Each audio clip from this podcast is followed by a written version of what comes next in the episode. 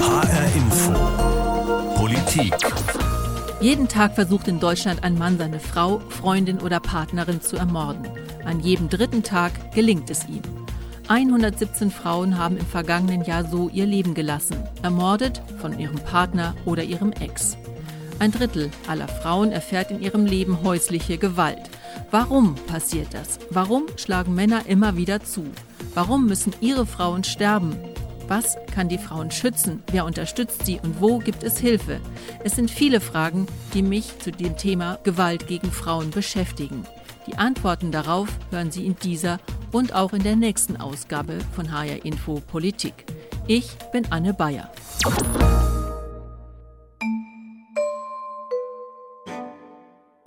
In diesem Teil geht es vor allem um die Frauen, die Opfer der Gewalt. Im zweiten um die Täter, die Männer, die den Frauen Gewalt antun.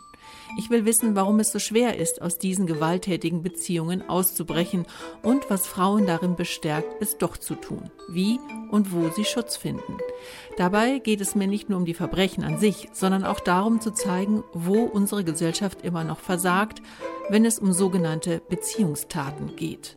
Und ich möchte auch zeigen, wo das Hilfenetz für Frauen funktioniert. Zu Beginn noch ein Hinweis. Wir werden in dieser Ausgabe von massiver körperlicher und auch psychischer Gewalt hören. Falls Sie selbst davon betroffen sind und Hilfe benötigen, finden Sie Informationen zu Beratungsstellen und die Nummer des bundesweiten Hilfetelefons auf unserer Homepage. Um es gleich vorwegzunehmen, ja, es gibt auch Männer, die häusliche Gewalt erfahren. Laut der Kriminalitätsstatistik sind jedoch in vier von fünf Fällen Frauen betroffen. Die meisten in der Altersgruppe von 30 bis 40 Jahren. Das bedeutet, wir sprechen jetzt in erster Linie über Frauen. Bei psychischen Gewaltdelikten, also Bedrohungsdelikten, Stalking etc., sind es 89 Prozent. Bei Zuhälterei und Zwangsprostitution annähernd 100 Prozent. Und auch beim Mord und Totschlag sind es 76 Prozent, wo Frauen Opfer werden. Hinter diesen Zahlen der Kriminalitätsstatistik, hier vorgetragen von Holger Münch, Präsident des Bundeskriminalamtes, Anfang November, verbergen sich viele Schicksale und Geschichten von Frauen, auch die von Svenja Beck aus der Nähe von Darmstadt. Es hat mich etwas Überwindung gekostet, sie anzurufen. Ich war unsicher, wie offen ich mit einer Frau reden kann, die Gewalt erfahren hat. Doch diese Unsicherheit hat mir Svenja Beck schnell genommen und schon im Vorgespräch war ich überrascht, wie offen und selbstbewusst sie über das redet, was ihr passiert ist. Obwohl wir uns Corona-bedingt noch nicht mal persönlich treffen können. Ob es ihr nichts ausmache, immer wieder darüber zu reden, will ich von ihr wissen. Mm, überhaupt nicht. Also es ist, am Anfang war das natürlich sehr belastend, die erste Zeit, ähm, aber mittlerweile ist es wirklich für mich ähm, leichter geworden, darüber zu reden. Es regt mich auch innerlich dann nicht mehr so auf. Also am Anfang hatte ich dann doch schon Albträume noch, weil das ja alles auch wieder hochkommt. Aber mittlerweile ähm, weiß ich einfach auch, was es bewirkt. Und von daher rede ich mittlerweile auch gerne über die Situation, weil ich einfach weiß, wie viele Menschen sich darin auch wiederfinden. Mhm. Dann lassen Sie uns doch nochmal zurückblicken, als es Ihnen noch nicht so gut ging, als Sie noch mitten in der Situation gesteckt haben. Was ist Ihnen denn damals passiert? Ja, ich habe 2012 ähm, meinen ehemaligen Partner kennengelernt. Ich war damals ganz kurz nach der Trennung von meinem Ehemann. Das hat mich sehr, sehr schlimm mitgenommen. Ich habe gedacht, ähm, ja, es reißt mir den Boden unter den Füßen weg, alleine mit meinen zwei Kindern auf einmal in einer großen Wohnung mit zwei Hunden. Und er hat, war damals da und hat gesagt, er ist immer für mich da. Da war überhaupt noch gar nicht an Beziehungen zu denken oder an eine neue Beziehung. Und er war einfach immer da. Er war auch für uns da in dieser Zeit. Und irgendwann sind wir dann zusammengekommen.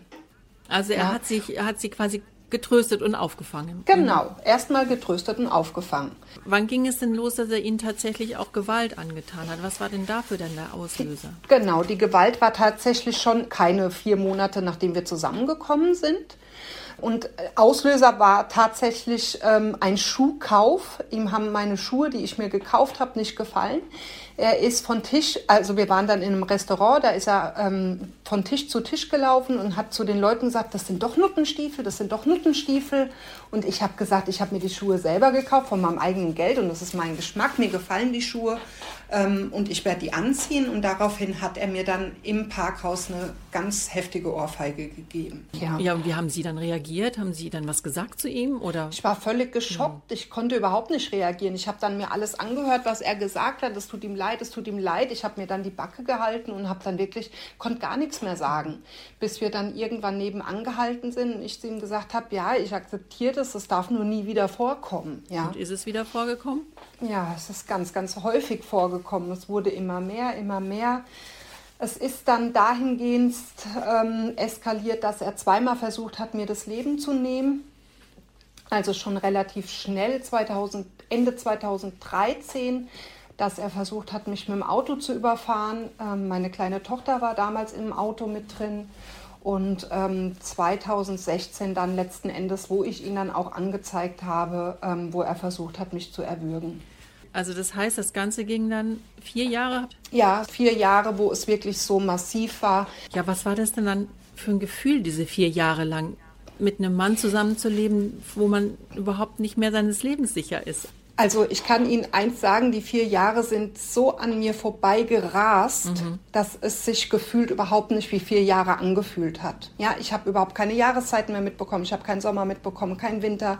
Ich habe einfach nur noch existiert ich glaube, ich habe von diesen vier Jahren oder fünf Jahren insgesamt, ähm, habe ich, glaube ich, vier Jahre nur geweint. Ja, ich war so damit beschäftigt, ähm, zu analysieren, was da mit mir passiert. Dann hatte ich ja auch noch zwei kleine Kinder, um die ich mich kümmern musste, die natürlich auch psychisch total instabil wurden durch diese Person. Also ich war eigentlich nur noch dazu da, um das alles abzufangen, um meine Kinder ähm, so weit ein sicheres Zuhause zu ermöglichen, was natürlich nicht möglich war, weil die Kinder das alles mitbekommen haben und so auch mit in dieses Loch eingestürzt sind, dass wir dann letzten Endes, ähm, ich habe mir dann das Jugendamt zur Hilfe genommen und hatte dann Gott sei Dank eine ganz, ganz liebe Familienhilfe, die jede Woche gekommen ist, zum Teil auch zwei, dreimal die Woche, die das Gott sei Dank auch alles mit angesehen hat, die das alles verfolgt hat und die mir immer den Rücken gestärkt hat. Und ja, die einfach gesehen hat, wo das Problem liegt. Also das heißt, Sie waren jetzt nicht komplett alleine, sondern Sie haben schon nach außen Kontakt gehabt mit so ja. Leuten, die dann auch äh, das ja. mitbekommen haben. Mhm. Genau, ich habe ganz, ganz viele Hilfestellen kontaktiert. Ich war bei Frauen helfen Frauen. Ich war, wie gesagt, beim Jugendamt und habe immer wieder gesagt, was da vorfällt und dass ich mich nicht trennen kann, dass ich auch Angst vor ihm habe, weil er mir auch gedroht hat, wenn du mich verlässt, ich bringe euch alle um. Und das war wirklich eine Situation, wo ich einfach, ich, ich kam da auch emotional überhaupt nicht raus. Auch dieses Hin und Her. Ähm, ja, das ist ja ein Kreislauf, in dem man da drin ist. Das war einfach so schlimm, dass ich nicht mehr die Kraft besessen habe, einfach mich daraus zu lösen. Ja. Waren Sie denn auch wirtschaftlich von ihm abhängig? Nein, Gott sei Dank niemals. Ja, was aber auch ähm, ein Trugschluss ist zu denken, dass es damit zu tun hat. Sicherlich ist es oft eine Komponente, wo es mit zu tun hat. Bei mir war es allerdings nicht so. Bei mir war es wirklich dieses Emotionale und die Angst vor mhm. ihm. Was war der Zeitpunkt, als Sie gesagt haben, jetzt reicht's? Es soll endlich aufhören und rausgegangen sind. Wie haben Sie das dann damals geschafft? Ich habe das nur dadurch geschafft, indem ich 2015 Gott sei Dank durch meine, Mut meine Mutter diese Information bekommen habe, dass es sich um einen Narzissten handeln könnte. Ich mir dann wirklich alles angeeignet habe an Wissen.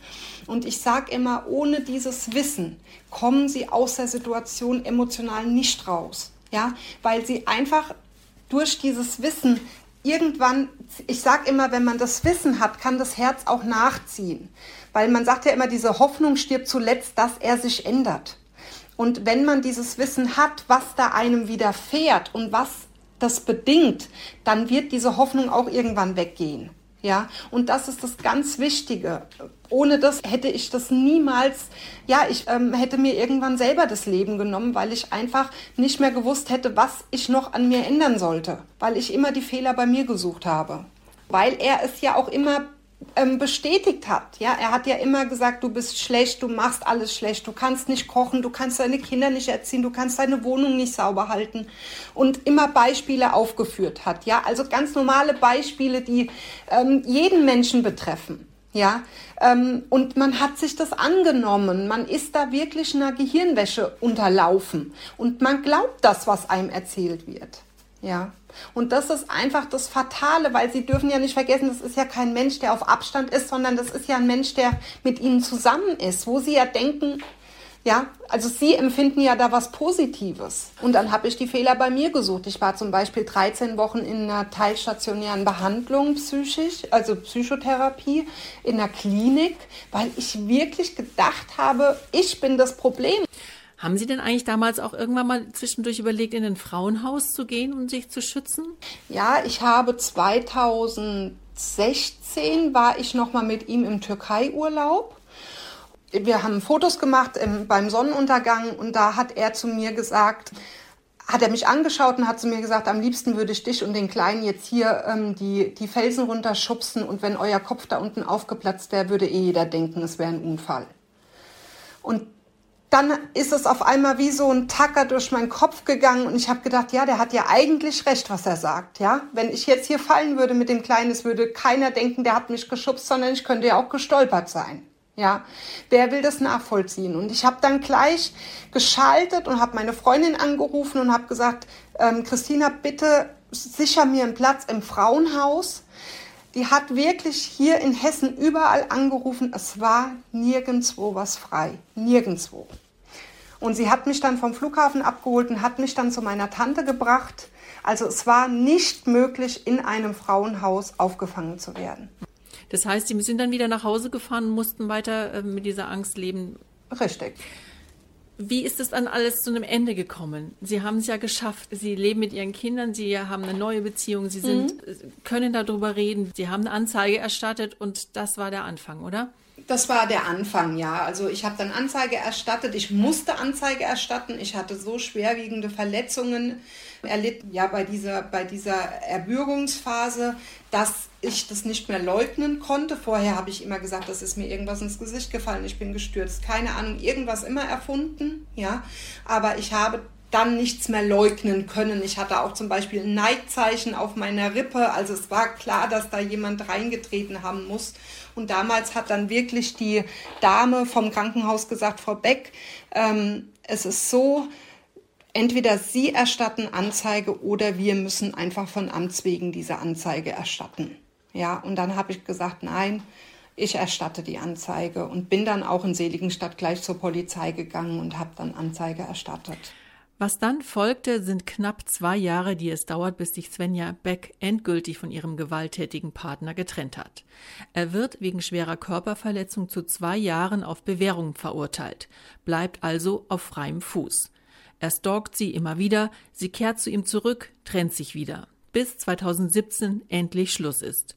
Svenja Beck bekommt zu zwei Drittel das Sorgerecht für das gemeinsame Kind. Der Vater kümmert sich jedoch nicht. Sie haben keinen Kontakt mehr. Und heute sagt Svenja Beck, dass sie Opfer eines narzisstischen Missbrauchs war und hat dazu auf Facebook auch eine Selbsthilfegruppe gegründet. Doch das sei jetzt vorbei. Mittlerweile haben wir ein wunderbares Leben, ganz normalen Alltag, ganz normalen Corona-Alltag und ähm, der Kleine hat auch keinen Kontakt zu ihm. Aber darüber bin ich froh. Vier Jahre hat Svenja Beck aus Darmstadt das alles ausgehalten. Ich kann mir das kaum vorstellen. In ständiger Angst vor dem Partner zu leben. Krass. Warum es so schwer ist zu gehen und welche Situationen für die Frauen besonders gefährlich sind, darüber habe ich mit Julia Schäfer gesprochen. Sie leitet die Landeskoordinierungsstelle häusliche Gewalt in Hessen. Zunächst wollte ich wissen, wo aus ihrer Sicht Gewalt gegen Frauen eigentlich beginnt. Ja, also das ist tatsächlich so, dass das oft ein gleichender Prozess ist. Und ähm, es beginnt immer dann, wenn der Partner äh, versucht, Macht und Kontrolle aufzubauen. Und das kann dann anfangen bei Drohungen, bei Erniedrigungen, bei Beleidigungen. bei Demütigungen ähm, oder auch bei wirtschaftlicher Kontrolle, bei Kontrolle von Kontakten, der Handykontakte und so weiter. Also häusliche Gewalt heißt nicht immer, dass es gleich zu Schlägen kommt, sondern oft fängt es viel niedrigschwelliger an und ist dann ein wiederholender Prozess, ähm, häufig eben mit Steigerungen verbunden. Es gibt bestimmte Situationen, in denen es immer äh, zu so einem Ausbruch tatsächlich kommt. Was sind das dann für Situationen? Also häufig äh, kommt es zum Ausbruch von Gewalt in äh, Situationen, mit, die mit Veränderungen verbunden sind. Zum Beispiel die Geburt ähm, eines Kindes. Ähm, das sind natürlich auch Stresssituationen, wie gesagt, Situationen der Veränderung mit neuen Herausforderungen. Das sind Situationen, die dann ähm, oft schwierig sind. Was auch natürlich immer Faktoren sind, die das Ganze negativ beeinflussen können, sind Dinge wie Arbeitslosigkeit, finanzielle Schwierigkeiten oder auch eine vorliegende Suchterkrankung. Und gerade wenn es um äh, wirklich körperliche Gewalttaten, auch schwere Gewalttaten geht, wissen wir insbesondere, dass auch die äh, Trennungsphase für die Frau immer eine, eine Hochrisikophase ist. Also im Zusammenhang mit Trennungen ist das Risiko besonders hoch, dass es wirklich auch zu schweren ähm, Gewaltdelikten bis hin zu Tötungen kommt. Ist das dann auch ein Grund, warum die Frauen nicht gehen? Genau, also warum sie nicht gehen, ist, ist, glaube ich, sehr komplex und auch eine ganz individuelle Geschichte oft. Aber der Faktor Angst ist sicherlich ein ganz wichtiger, ähm, der da eine Rolle spielt und der viele Frauen davon abhält, ähm, eine Beziehung zu beenden und sich zu lösen. Angst vor dem eben vor weiteren Wutausbrüchen, vor dem, was noch passieren kann, Angst auch gegebenenfalls um Kinder, die in der Beziehung sind. Ähm, also die Angst äh, spielt da eine, eine große Rolle, ja. Aber trotzdem ist es echt manchmal schwer nachzuvollziehen als Außenstehende, warum tatsächlich auch so viele Frauen immer wieder zu ihrem Partner zurückkehren. Gibt mhm. es dafür irgendwelche Erklärungen aus Ihrer Sicht? Oft ist es so, dass ähm, die Frauen sich auch schämen für die Situation Sie geben sich vielleicht auch ein bisschen selbst die Schuld daran. Es kommt auch immer ein bisschen darauf an, wie die Frau sozialisiert wurde. Wenn sie sehr ähm, entsprechend sozialisiert wurde, dass eben eine Frau sich vor allem über die Beziehung zu einem Mann ähm, definiert, äh, dann hängt sie da natürlich sicherlich mehr dran. Dann nimmt sie auch eher was in Kauf, weil sie sich schämt und sich die Schuld daran gibt, dass die Beziehung vielleicht nicht funktioniert. Oft ist aber auch natürlich ein ambivalentes Verhältnis zum Täter. Eigentlich liebt man den Mann ja, man hat vielleicht gemeinsame Kinder. Oft ist es dann so, dass wenn der, wenn der Täter sich hinterher entschuldigt und Reue zeigt und es wieder eine Zeit lang gut läuft, man dann natürlich auch daran glauben möchte, dass, dass die Probleme überwunden sind und dass von nun an alles besser wird, so dass man ähm, erstmal noch daran festhält. Und natürlich auch die große Frage, wie geht's danach weiter? Nicht jede Frau ist in der Lage, sich äh, auch wirtschaftlich gleich vollständig zu lösen sondern man muss sich dann natürlich Alternativen suchen und äh, gucken, wie es weitergehen kann. Und das ist natürlich ein großer Schritt, der, den man nicht im Einzelnen wahrscheinlich vorher planen kann und der äh, eben mit unvorhergesehenen Dingen ähm, auch einhergeht. Und äh, da muss man, glaube ich, erstmal auch den Mut aufbringen, das zu wagen. Also es ist nicht nur Svenja Beck, die aus Angst geblieben ist, es fehlt vielen Frauen oft an Mut, aber es fehlt auch an freien Plätzen in Frauenhäusern, wo sie sich hinflüchten könnten. Auch in Hessen 31 Frauenhäuser gibt es hier mit insgesamt 700 Betten. Sind das genug, Frau Schäfer? Also tatsächlich ist es so, dass die Kapazitäten ähm, ziemlich am Anschlag sind.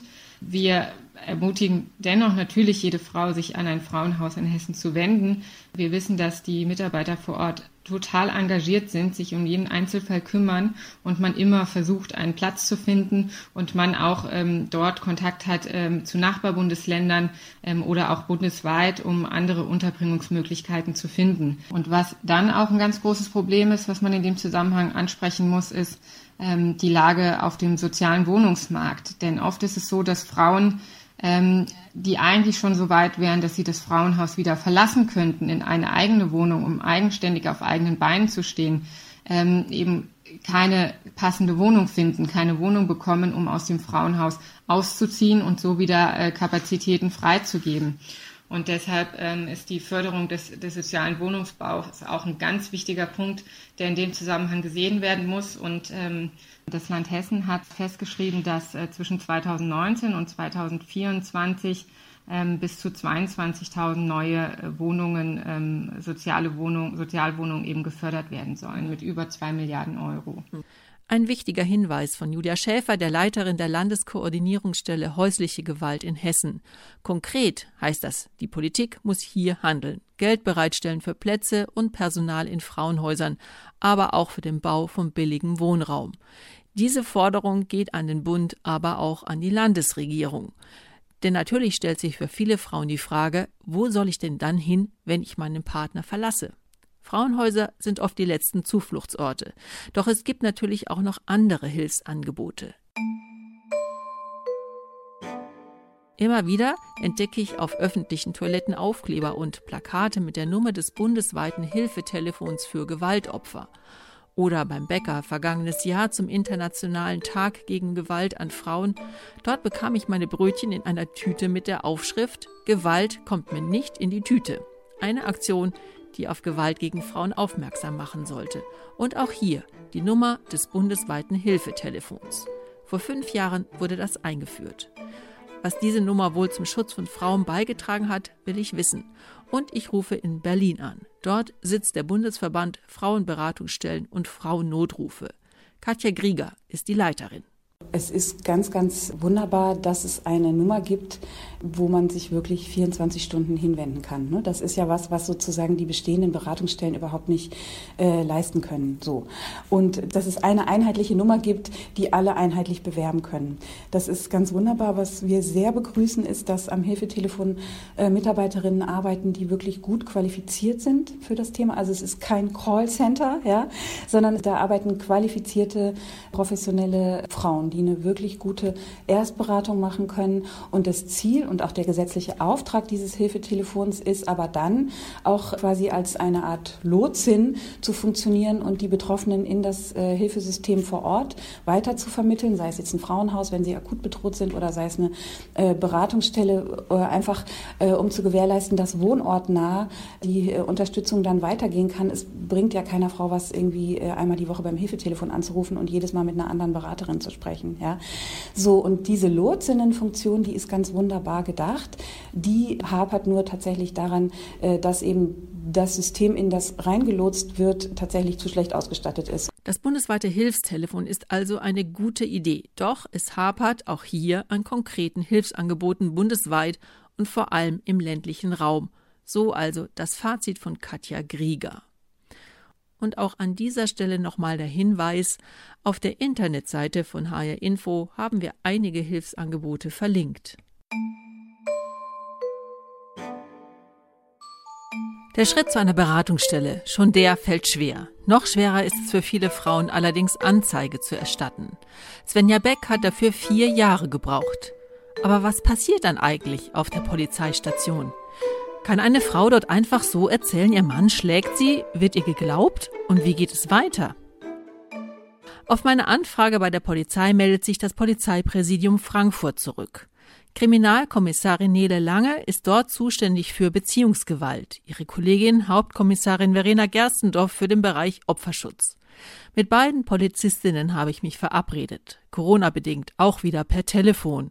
Sie haben mich auf Lautsprecher geschaltet, die Tonqualität ist deswegen etwas schlechter als gewohnt. Mal angenommen, Svenja Beck wäre dort aufgetaucht. Wie wären Sie mit ihr umgegangen? Wenn sie Anzeige auf dem Revier erstattet, wird natürlich erstmal der Sachverhalt genauestens erfragt und dokumentiert in erster Linie. Und danach wird dieser Sachverhalt dem Fachkommissariat zugeteilt. In dem Fall schon, weil man sich eben vorstellen kann, dass es schon so schwerwiegende Verletzungen sind, dass, es, dass man davon ausgehen muss, dass derjenige, der sie angegriffen hat, schon eine Tötungsabsicht hat unter Umständen. Wir, meine Kollegin und ich, kommen erst dann ins Spiel, wenn da eine, eine weitergehende Beratung vonnöten ist. Ne? Wenn, wenn die Frau einfach beraten werden möchte, was kann ich jetzt noch machen, wie, wie geht es weiter, was, was habe ich jetzt für Möglichkeiten, wohin kann ich mich wenden, wie wird mir geholfen. Erst zu diesem Zeitpunkt, wenn die Frau das wünscht, dass, es eben, dass sie noch weiter von der Polizei beraten wird, erst dann kommen wir eigentlich ins Spiel. Nach welchen Kriterien können Sie denn beurteilen, wie, wie glaubwürdig so eine Aussage dann auch ist? Also muss die Frau dann auch gleich Beweise mitbringen oder reicht dann in der Regel erstmal ihre Aussage? Prinzipiell ist es so, dass wenn eine Frau uns von einer Tat erzählt, dass wir ihr auch glauben. Natürlich achten wir schon darauf, ist das schlüssig, was die Frau erzählt. Ähm, es ist nachvollziehbar, aber wenn eine Geschädigte von einer Tat erzählt, dann ist das natürlich erstmal für uns glaubwürdig. Dann steht das erstmal so im Raum. Mhm. Und wie schnell können Sie dann tätig werden, wenn wir jetzt nochmal auf das Beispiel zurückkommen? Die Frau hat Würgemale am Hals, hat auch einen Attest sogar von der Ärztin. Wie können Sie dann in dem Moment diese Frau schützen? Generell kann man sagen, bei den Vorfällen häuslicher Gewalt ist es so, dass äh, in einem gemeinsamen Hausstand derjenige, der schlägt, der geht. Das heißt, in aller Regel ist es so, dass der, der Täter angesprochen wird und dann eine Verweisung der Wohnung erhält, erstmal für zwei Wochen, sodass die Frau sich entscheiden kann, möchte sie einen Beschluss nach dem Gewaltschutzgesetz erwirken beim Familiengericht oder möchte sie umziehen, wie möchte sie das handhaben. Das heißt, wir verschaffen der Frau erstmal Zeit, ne, ein bisschen Luft, sich zu ordnen und weitere Entscheidungen zu treffen. Sie haben jetzt gesagt, dass manche Frauen kommen auch schon vor, äh, bevor sie eine Strafanzeige gestellt haben zu Ihnen. Das heißt, es ist nicht die Voraussetzung, dass Sie tätig werden können. Naja, ich sag mal so, die Polizei ist natürlich an Recht und Gesetz gebunden. Das heißt, für polizeiliche Maßnahmen ist, ist immer Voraussetzung, eine Strafanzeige zu stellen. Und das raten wir den Frauen natürlich auch wirklich tätig werden kann die Polizei nur, wenn eine Strafanzeige vorliegt. Aber beraten können wir sie natürlich trotzdem.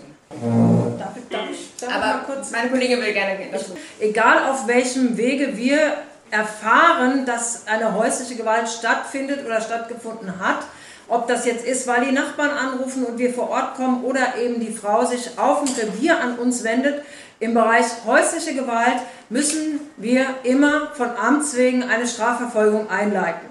Das heißt, wir kriegen Kenntnis von dieser Straftat und leiten ein Strafverfahren, also ein Ermittlungsverfahren ein.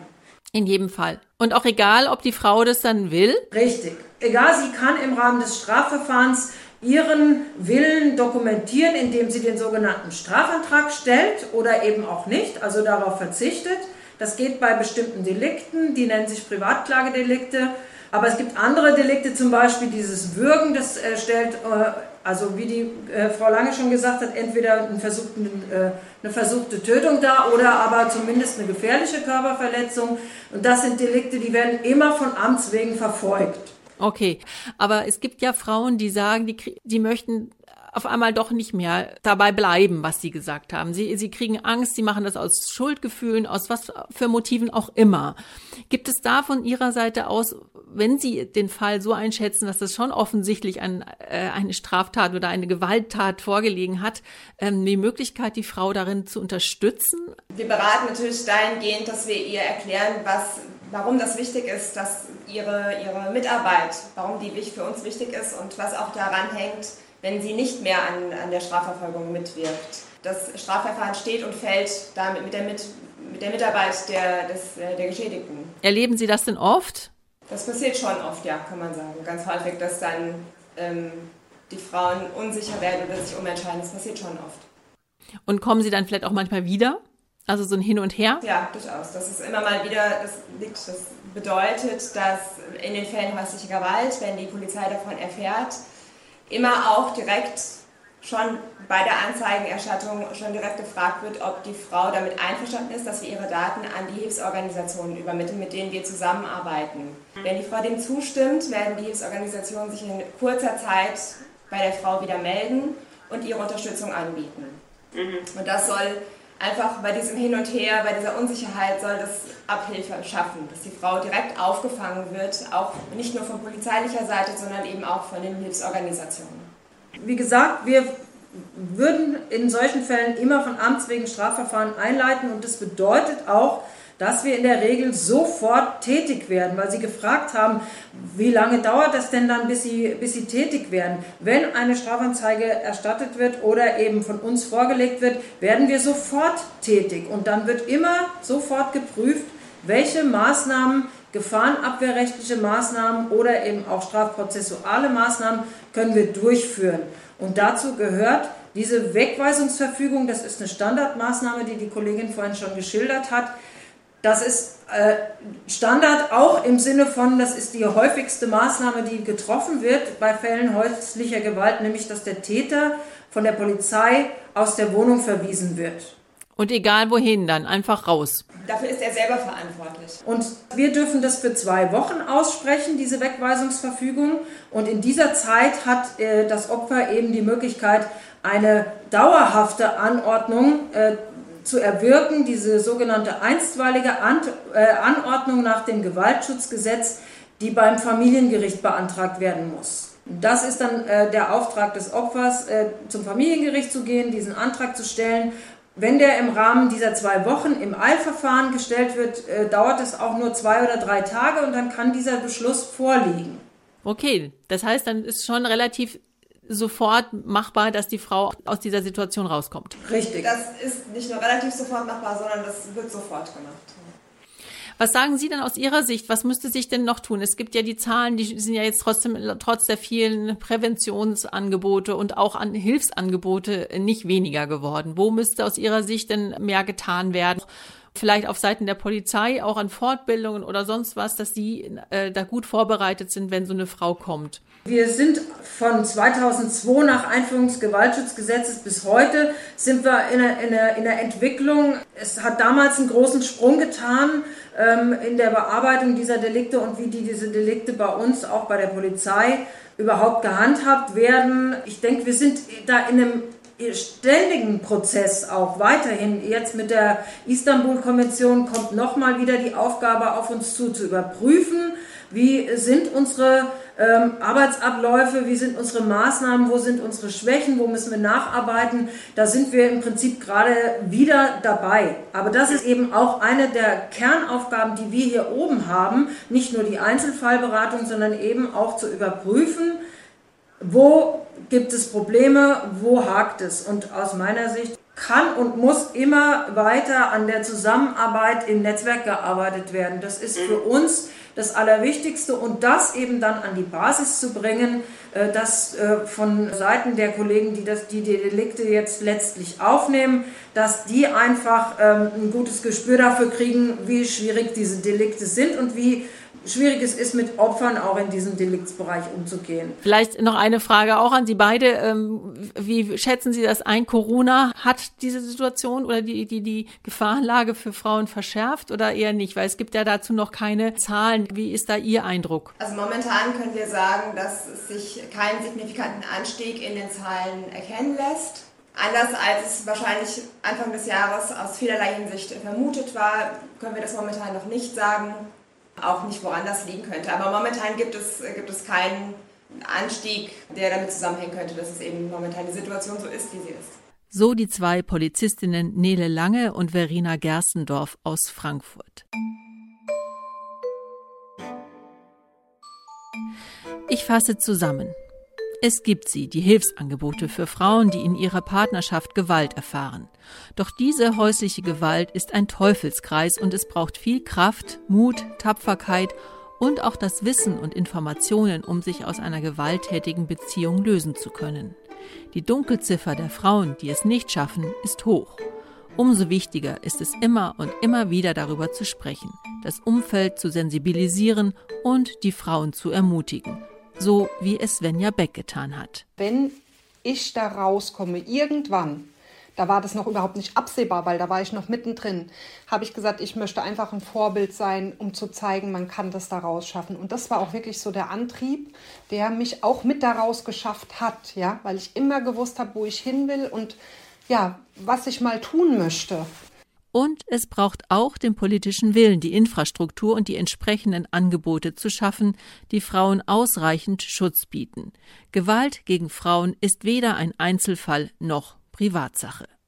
Das war HR Info Politik mit dem ersten Teil zum Thema Gewalt gegen Frauen. In der nächsten Folge suche ich Antworten auf die Fragen, wer sind die Täter? Warum schlagen sie zu oder töten gar die Frauen, mit denen sie oft zusammenleben, die sie einst liebten?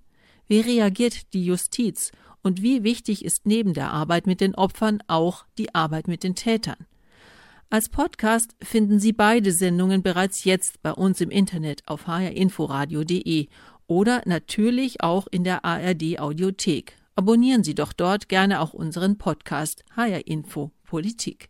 Mein Name ist Anne Bayer.